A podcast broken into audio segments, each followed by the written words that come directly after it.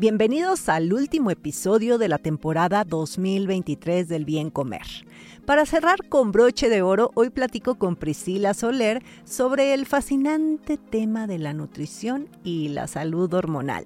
En este episodio descubriremos cómo lo que comemos influye en nuestro sistema endocrino y a su vez cómo las hormonas afectan nuestras decisiones alimentarias, el metabolismo y el bienestar en general. Hablamos sobre los últimos hallazgos en la investigación sobre el síndrome de ovario poliquístico, insulina y mucho más.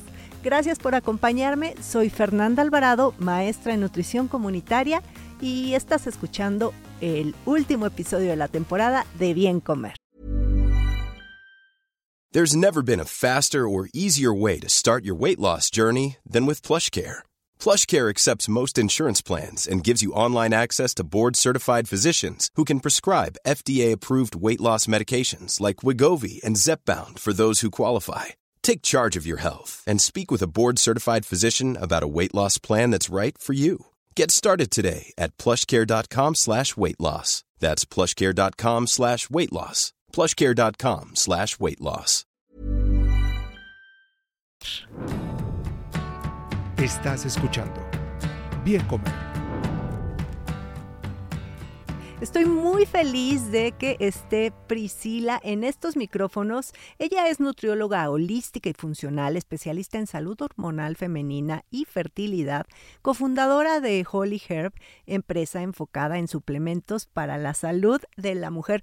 Y de verdad, Pris, ¿desde cuándo teníamos ya estas ganas de sentarnos a platicar y de un tema que además de que te apasiona, eres una buenaza? Muchas, gracias, por estar aquí. No, a ti, me encanta tu podcast, la verdad cuando me llegó la invitación dije, claro que sí, este es un honor para mí también. No, Pris, y además ahora de verdad no sabes la cantidad de preguntas. Creo que te dedicas a un área que le pegaste al clavo, porque todo lo hormonal, eh, salud femenina hormonal, bueno, implica desde si los retrasos con menstruación hasta las que se quieren embarazar y no pueden, ese famoso SOP, que si la tiroides, que si es hipertiroidismo, hipotiroidismo, que si no es eso, pero es otro problema. Bueno, en fin, es un mundo de situaciones y son cosas muy a la medida, ¿no, Pris? Sí, a ver, el mundo de las hormonas es muy complejo. Yo creo que incluso decir que soy experta jamás, o sea, nunca acabo de entenderlas ni de aprender y todo el tiempo obviamente estamos teniendo más información sobre cómo funcionan dentro de nuestro cuerpo, pero justo las hormonas rigen muchas áreas de nuestra salud, más allá de solo el ciclo menstrual o nuestra fertilidad, nuestro metabolismo, nuestro estado de ánimo, nuestro nuestro desarrollo, o sea, son muy complejas y su función principal es el equilibrio dentro de nuestro organismo. Entonces, justo puedes ver desajustes desde niñas de 15 años hasta mujeres que ya en la menopausia pues le están pasando muy mal. Y entender un poquito más qué está pasando en nuestro cuerpo creo que también nos ayuda a, a conocernos mucho mejor. Porque yo creo que acabas de decir algo muy importante. Lo que muchas veces nos sucede como mujeres es que nos empezamos a acostumbrar a tener signos y síntomas que los convertimos pues ya en el pan de cada día. Normalizarlos. Y los normalizamos y creemos que está bien. Y muchas veces estos desajustes hormonales supongo que empiezan a echarte como señales chiquitas, ¿no? Totalmente. Todo empieza como, oye, un dolor de cabeza, oye, cólicos menstruales, oye, me siento muy cansada todo el tiempo. El cuerpo nos está mandando señales y yo creo que siempre veo como un tema muy repetitivo en las pacientes que es fatiga, problemas digestivos y algún tema de alteración en el ciclo menstrual si todavía están eh, teniendo periodos, ¿no? Que están en edad fértil. Y todas esas son señales que el cuerpo nos está dando que algo necesita atención. Y conforme los vamos normalizando y dejando pasar, pues obviamente se empiezan a volver una patología muchas veces, ¿no? O sea, esa fatiga puede ser desde una anemia hasta un hipotiroidismo, resistencia a la insulina, o sea, ahí es donde entender un poco más a través de diferentes estudios, pues nos da información para saber qué está pasando y qué es lo que necesita atención. Pero algo muy interesante es entender que las hormonas son como como una sinfonía. Entonces todas tienen que estar perfectamente en armonía porque si una está alterada, todas las demás, como una cascada, se van a mover. O sea, no es como solo mi ciclo menstrual está mal. No es cómo está tu cortisol, la insulina, cómo está tu tiroides. O sea, todo está súper relacionado. Fíjate, y muchas veces como que nada más nos vamos al origen de, ¿no? Creemos, por ejemplo, que un problema de tiroides obedece a una falta de yodo o obedece a que alguna, no sé, o sea, mil cosas, pero solamente nos estamos fijando en eso y probablemente el problema de raíz sea una inflamación en, o sea, en, el cuerpo en general, ¿no? Ahora con COVID, ¿cuántos no tuvimos inflamación? Y seguramente, como dices, pues esa cascada, como ese efecto dominó se comienza a hacer en, en nosotras, ¿no? Y, y, por ejemplo, en la, en la parte de los ciclos menstruales, muchas veces normalizamos que un ciclo eh, pase de 35 días, 40 días, 60 días y a veces, o, hay quien, mujeres que tienen ciclos cada 10, 12 días. Entonces, en un ciclo menstrual, ¿Qué, ¿Qué, periodo debe haber? Mira, un ciclo menstrual saludable puede variar desde los 24 días hasta los 35 días. Mayores de 35 días generalmente son ciclos anovulatorios que podrían estar eh, dándonos alguna pista de que podría ser un síndrome de ovario poliquístico. Si es como un evento aislado, no me preocupa tanto, pero cuando empiezan a ser muy largos, eso ya nos está diciendo que hay algún tipo de eh, problema en tu ciclo menstrual, ya sea una fase este, eh, lútea que esté alterada o que simplemente no estás ovulando. Y cuando son muy cortos, eso también es muy común, por ejemplo, en mujeres que hacen mucho ejercicio, que son muy delgadas, que viven a dieta. Eso significa que también no están teniendo la producción correcta de hormonas sexuales, ya sea el estradiol o la progesterona. Entonces, las alteraciones que se ven en el ciclo menstrual nos dan mucha información. Yo lo primero que siempre trato de recomendar es que hagan un tracking de sus ciclos menstruales. Es gratis y es muy fácil de hacer.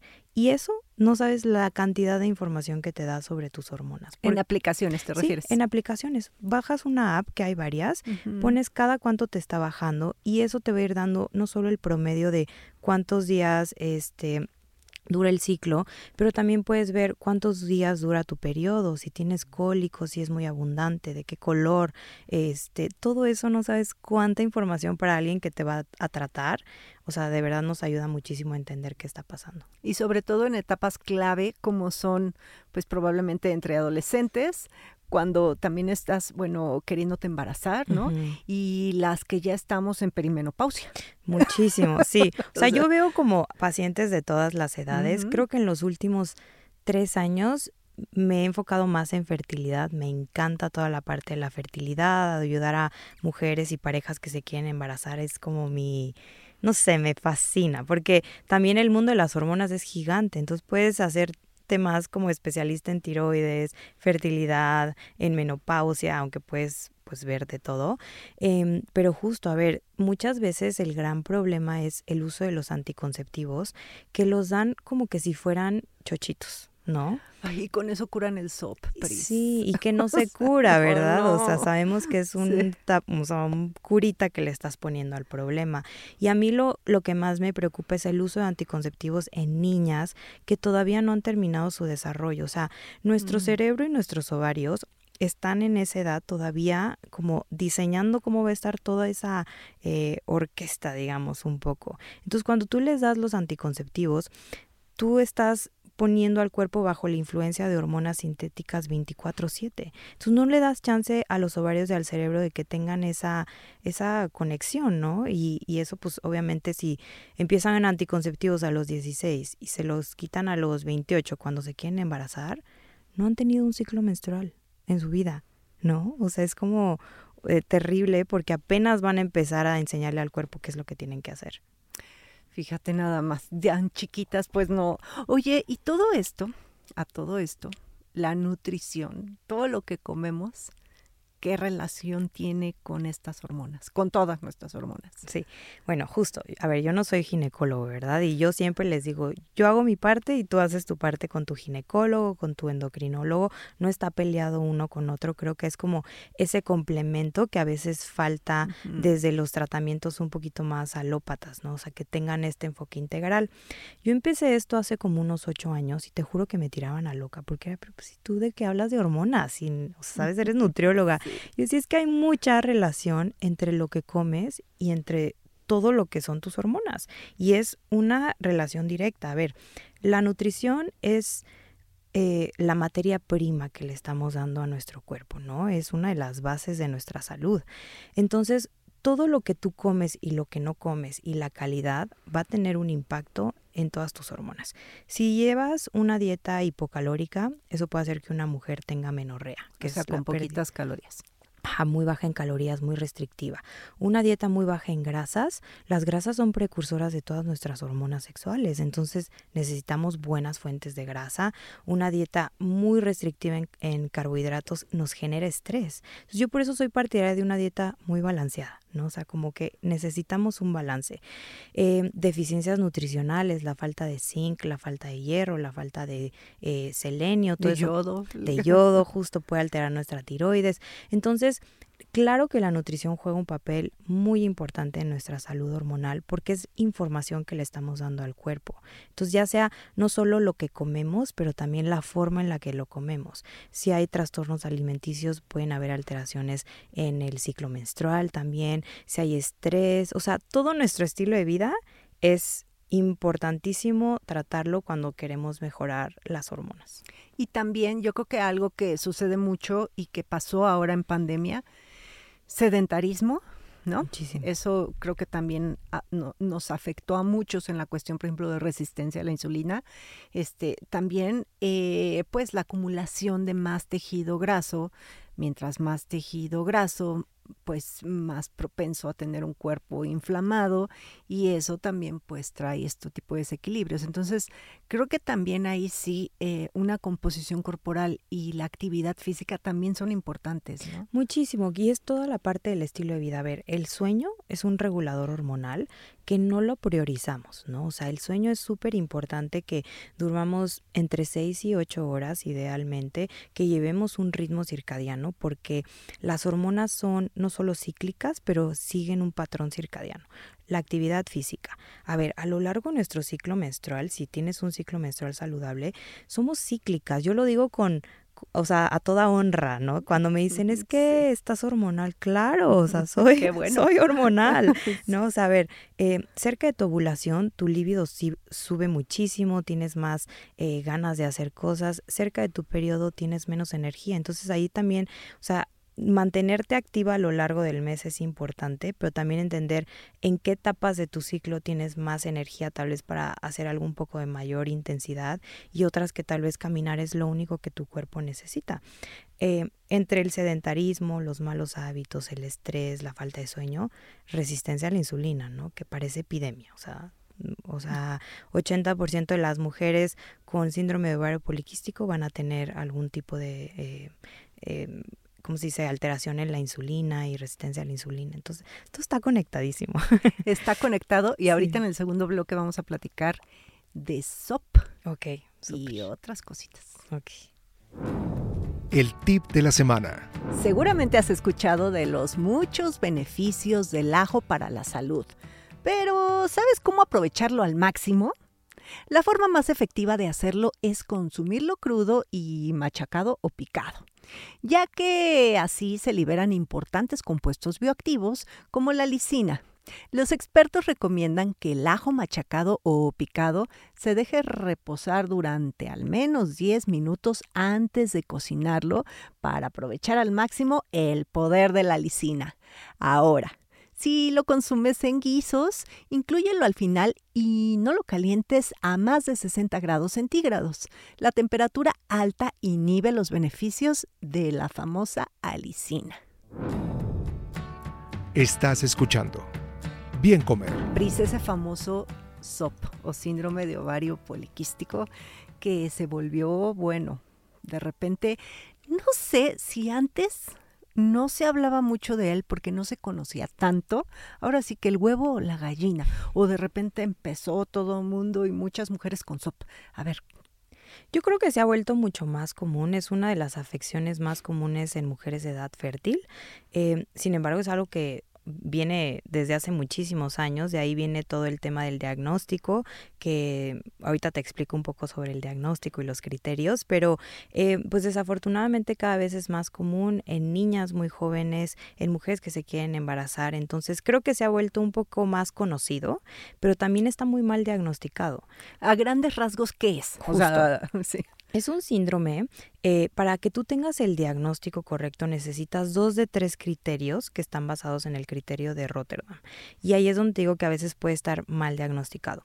Uno de ellos es tener los ovarios poliquísticos, pero tener ovario poliquístico no significa que tengas el síndrome. Entonces, ahí es donde puede estar justo sobre diagnosticado.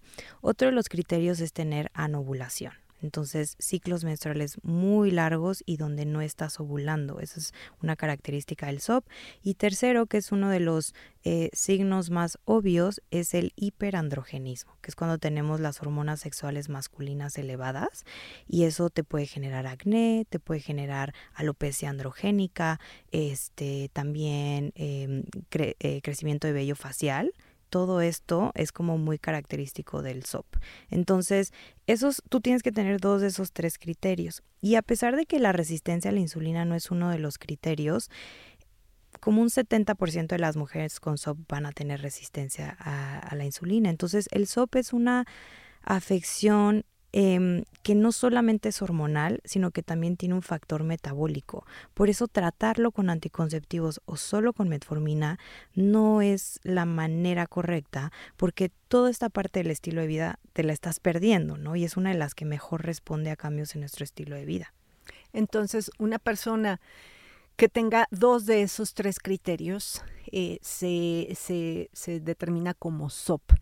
Pero, ¿qué pasa en estas mujeres? Porque pues hay muchas que dicen, a ver, mi estilo de vida es saludable, ya fui con el doctor y me mandó metformina y pues después sabemos que los cambios no son de un día para otro, ni de un lado ni del otro, pero si ya llevan un año portándose, entre comillas, bien, ¿no? Y con el tratamiento médico y no avanzan, yo creo que no están con el especialista correcto, ¿no? Muchas veces puede ser eso y te voy a decir algo que es bien interesante. Yo puedo tener en un día cinco pacientes con SOP y todas van a tener un caso completamente diferente.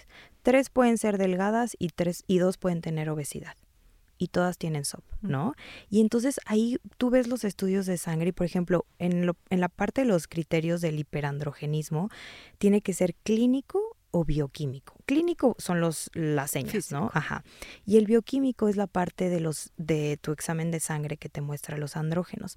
El tema es que muchas veces se limitan a checar solo la testosterona, pero te tienen que checar la androstenediona, el DHA es uno de los más comunes que se ven mujeres delgadas y eso es por un tema de estrés. Yo he tenido pacientes con SOP que eh, no tienen resistencia a la insulina, son súper delgadas y viven estresadas y tienen síndrome de ovario poliquístico. Entonces es una raíz completamente diferente, que es como la mujer delgada que hace mucho ejercicio pero que vive estresada, que restringe su dieta, a la mujer que come fatal, tiene eh, sobrepeso y resistencia a la insulina. Entonces son tratamientos completamente distintos, pero que las dos entrarían en esta categoría del síndrome de ovario poliquístico, pero entenderlas, por eso es tan importante los exámenes de sangre, porque como es multifactorial, nunca va a haber una sola causa para todas. Claro, y mira, qué bueno que tocas esos puntos porque solemos generalizar por un lado. Por otro, muchos médicos eh, pues nada más se basan en los análisis clínicos y eso pasa también mucho con la tiroides, que si tus niveles están bien, no van más allá, pero dicen, a ver, tiene cuatro patas, tiene pelo y ladra, oye, eso es un perro. Y, te dicen, no, no es un perro, porque aquí en los estudios clínicos dice que no, ¿no? Sí, de que dicen, oye, se me cae el cabello, no tengo libido, estoy deprimida, estoy subiendo de peso tu TSH sale perfecta. y es como, no me siento bien, ¿qué está pasando? Entonces luego las tiran un poco a locas de que no es tu cabeza. Y muchas veces, Pris, creo que el peso de, de, de, todos estos trastornos que se llegan a tener es más el psicológico, porque te sientes loca, tal cual, de que dices, de verdad, hago la dieta que me mandó la nutrióloga, me tomo el medicamento del endocrinólogo y no cambio y me sigo sintiendo mal y te dicen, bueno, es que seguramente estás mal tú, ¿no? Entonces, bueno, qué bueno y por eso hice mención a que acudan con el especialista correcto, o sea, con PRIS, PRIS va de la mano con los médicos para este tratamiento integral. Eso por la parte del SOP. Pero también hay muchísimas preguntas, ya tendrás que regresar, PRIS, porque hay muchas, muchas y creo que ahondar en el tema de perimenopausia, climaterio, menopausia, es todo un mundo y hay muchas, muchas dudas porque también eh, vemos que pues por más que, entre comillas, digo, te portas bien, es decir, sigues un estilo de vida saludable y pues empiezas a ver que las hormonas no están tan a tu favor y el ginecólogo que fue con el que nació tu hija y entonces pues la señora sigue yendo con el mismo ginecólogo que nunca se ha actualizado y pues ahí Sí, y es es que es tu segunda adolescencia. ¿No? O sea, así lo veo yo y es como lo experimentan las mujeres, ¿no? O sea, es que no entiendo qué me está pasando, un día estoy de buenas, otro día de malas, no puedo dormir, mi peso cambió, mi energía cambió, entonces es como una segunda adolescencia y es una etapa que no nos podemos saltar, a todas nos toca. Eh, hay diferentes formas de llevarlo, o sea, si tú quieres un reemplazo hormonal, ya está la opción de las eh, hormonas bioidénticas, que son un poquito más parecidas a nuestras hormonas, es todo un mundo eh, como que puedes verlo con un médico integrativo. Yo me voy un poco más por esta parte de los suplementos, las hierbas, pues para evitar los efectos secundarios que puedan tener hormonas eh, que no sean tuyas al final del día. Em, pero bueno, obviamente un estilo de vida adecuado nos va a ayudar. Sin embargo, esa baja de estrógenos la vas a sentir sí o sí. Afortunadamente hay mucho a través de hierbas y suplementos que pueden apoyar esta etapa de la mujer. Por ejemplo, cuando experimentan insomnio, el magnesio ayuda muchísimo. Eh, el black cohosh es una de las hierbas más estudiadas para todos los síntomas de la perimenopausia y la menopausia, entonces los bochornos, los calores nocturnos. Pero realmente ahí va a depender un poco del historial de la persona, porque obviamente si tiene un historial de cáncer, pues eso es algo muy relevante que tomar en, en cuenta este, en el tratamiento que va a llevar. Pero yo creo que también depende de la mujer. Hay mujeres que dicen, no, yo no quiero tomar nada de hormonas, me la voy a llevar como mi cuerpo tenga que llevárselo. Em, hay muchos médicos y que siguen recomendando incluso anticonceptivos en esa etapa. Yo realmente pues no soy tan partidaria de eso. Em, pero bueno, o sea, hay mucho, te digo, a través de la alimentación, de buenas fuentes de fitoestrógenos, eh, de las hierbas, de que no tengas deficiencias nutricionales, ver también cómo está la tiroides, porque generalmente puede haber también un poco de alteración en la tiroides en esta etapa de vida. Em, entonces, checar que eso no esté empeorando tus síntomas de menopausia y viceversa. Entonces, es, es complejo y aparte como muy personalizado, porque cada mujer va a querer un tratamiento distinto y ahí es donde pueden buscar qué médico es el que más se alinea con lo que están buscando. Sí, y además también creo que en esta etapa pues sí, es muy importante no dejarlo al, a ver cómo me tratan las hormonas, porque también aumenta mucho el riesgo cardiovascular, Muchísimo. justamente por este desequilibrio hormonal, ¿no? Sí, sí, la salud de los huesos, obviamente a esa falta de progesterona, por ejemplo, la, la progesterona es nuestra hormona calmante, entonces por eso también las mujeres empiezan a tener alteraciones en el sueño, cambios en su estado de ánimo, el estrógeno, pues obviamente sin estrógeno ya no hay líbido eh, o muy bajito, puede haber más sequedad vaginal y sequedad en muchas partes de nuestro cuerpo. Entonces, justo no es nada más como a ver cómo, cómo me va, o sea, es desde ahorita qué puedo hacer para irme cuidando, tener buena alimentación, porque tu metabolismo va a cambiar. Entonces, si tú llegas a la menopausia con sobrepeso, puede ser que hasta te cueste un poco más bajar de peso. Entonces, llegar en un estado eh, óptimo sí, sí sería lo ideal desde ahorita, ¿no? Empezarte a cuidar. Sí, y, y también, bueno, eh, creo que van muy de la mano. Evidentemente, una cosa no quita la otra, pero los suplementos creo que, que sí son unos grandes aliados cuando están prescritos a la medida. Justo. ¿no? No, no, suplen lo que tú tienes que hacer en tu estilo de vida. Yo siempre lo digo, o sea, por más que de verdad sean maravillosos en varias cosas, no van a sustituir el que comas bien, que duermas, que hagas ejercicio, que tengas un buen control del estrés, porque no son polvos mágicos o cápsulas mágicas, ¿no? O sea, son complementos que nos ayudan porque pues también nuestra nutrición ya no aporta lo mismo en valor nutricional a lo que frutas y verduras nos aportaban antes.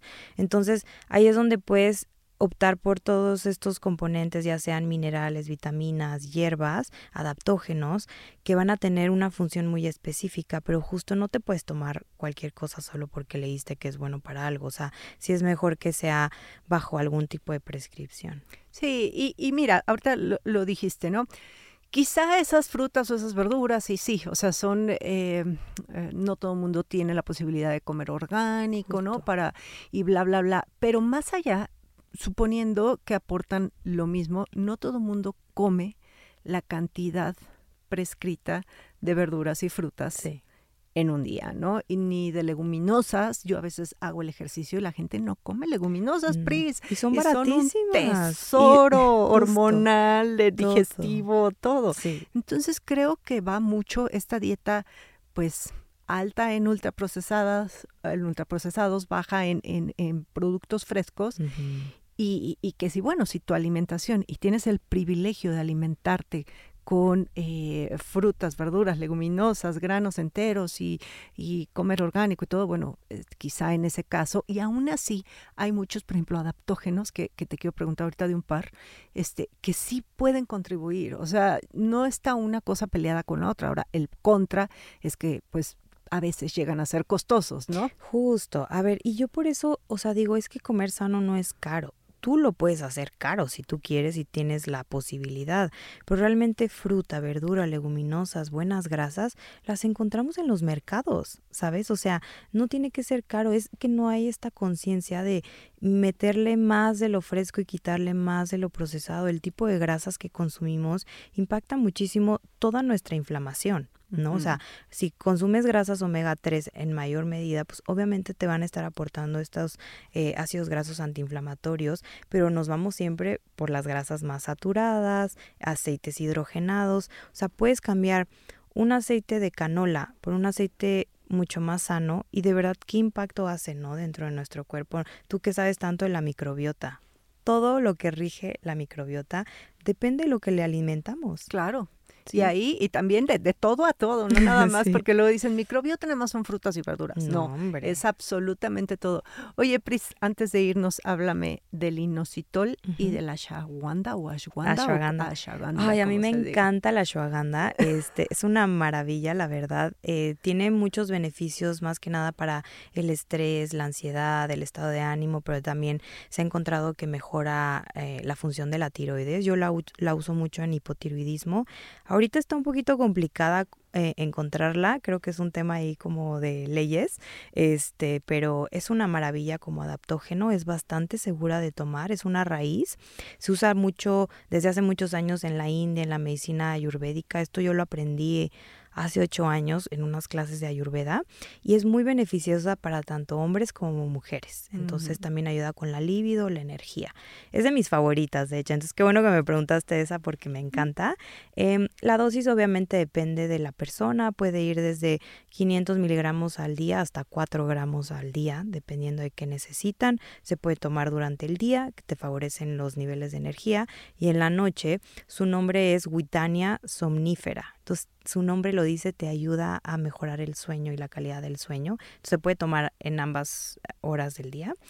Y el mioinositol, bueno, el mioinositol es mi favorito de la vida, es uno de nuestros productos en Holy Herb. Y el mioinositol es uno de los compuestos más estudiados para el SOP, para la resistencia a la insulina. La fórmula mezclada con ácido fólico, que es mejor el folato, eh, se ha encontrado que mejora la calidad de los óvulos, aumenta las tasas de embarazo en mujeres con SOP, en mujeres eh, que van a pasar por tratamientos de reproducción asistida, mejora la sensibilidad a la insulina, entonces para las que tienen resistencia a la insulina va a permitir que ese metabolismo de la glucosa sea correcto de nuevo. De, de la mano de la dieta, ¿no? Em, se usa tanto en hombres como en mujeres, mejora los niveles de energía, tiene un efecto también en nuestro estado de ánimo. Eh, se ha encontrado que en dosis muy altas puede ayudar a mujeres con bulimia y también para la depresión y la ansiedad. Es una maravilla. Sí, yo he escuchado maravillas y además estudios cada vez, eh, pues, pues más, digo, son todos son estudios serios, pero a lo que voy es con muestras más grandes y, Justo. o sea, estudios clínicos con mayor jerarquía. Justo, sí. Están, están, está viendo sobre el inositol. Ujú. Derribando mitos. El consumo de fitoestrógenos puede alterar el equilibrio hormonal. Falso. Los fitoestrógenos encontrados en vegetales como la soya, lentejas, linaza, entre otros nutritivos alimentos, son sustancias que pueden imitar la actividad de los estrógenos en el cuerpo, pero con una potencia mucho, mucho menor. El mito se centra en la preocupación de que estos compuestos puedan causar desbalances hormonales. Sin embargo, la evidencia científica no respalda estas afirmaciones de manera concluyente. Si bien es crucial considerar la individualidad en la respuesta a diferentes alimentos, la evidencia actual sugiere que para la mayoría de las personas, el consumo de fitoestrógenos dentro de una dieta equilibrada no representa ningún riesgo para la salud hormonal. Por el contrario, ofrecen muchos beneficios. Estás escuchando. Bien comer. Pris, y bueno, si quieren ir a consulta contigo eh, y quieren eh, pues una suplementación a la medida, también está Holy Herb, pero ¿dónde te pueden encontrar? Bueno, en mis redes sociales también pueden agendar a través de mi, de mi página web. En Instagram me pueden encontrar como priscila.soler y ahí está mi link para, eh, para agendar y también todo lo de Holy Hair, pues ahí pueden encontrar más información. Y, y bueno, pues yo espero que esta información les parezca útil a las personas que lo escuchen. Creo que es un tema fascinante y que todas las mujeres deberíamos dedicarle un poquito de tiempo porque nos va a ayudar a entendernos mejor y a ser un poquito más amorosas con nosotras también. Coincido totalmente. Y además tu, tu página de internet de Instagram está padrísima. Ay, gracias. Síganla y bueno, tu sitio web y también tienes unos libros. Este... Ay, sí, tengo un ebook que es justo una guía para SOP, para las Ajá. mujeres que como que dicen, quiero saber qué puedo hacer, pero no- ya estoy harta de las consultas, de los este, tratamientos convencionales. Les pongo todo un guideline como de suplementación, que entiendan un poco mejor qué es el SOP, eh, una guía de alimentación también, está muy completo. También hay otro para menorrea y bueno, toda la información que siempre estoy compartiendo. Y en enero voy a dar el taller que, que doy una o dos veces al año, que es lo máximo, es mi taller favorito, de cómo prepararte para el embarazo. Ay, padrísimo, Sí, padrísimo. Y el libro además está padrísimo, está súper bonito ilustrado. Ahí chequen la página de Priscila. Y pues muchísimas gracias, No, Pris. Que sea eh, no la última vez que, que Sí, estés en el bien comer. Ay, mil gracias. A ti. Y ya saben que a mí me pueden encontrar en todas las redes sociales como bien comer. Adiós.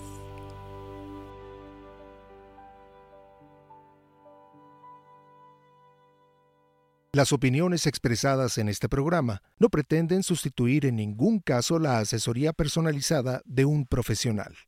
Tanto la conductora como Exile Content quedan exentos de responsabilidad por la manera en que se utilice la información aquí proporcionada. Todas las opiniones son a título personal. Imagine the softest sheets you've ever felt. Now imagine them getting even softer over time. That's what you'll feel with Bowl and Branch's organic cotton sheets. In a recent customer survey, 96% replied that Bowl and Branch sheets get softer with every wash. Start getting your best night's sleep in these sheets that get softer and softer for years to come. Try their sheets with a 30-night guarantee. Plus, get 15% off your first order at bowlandbranch.com. Code BUTTERY. Exclusions apply. See site for details.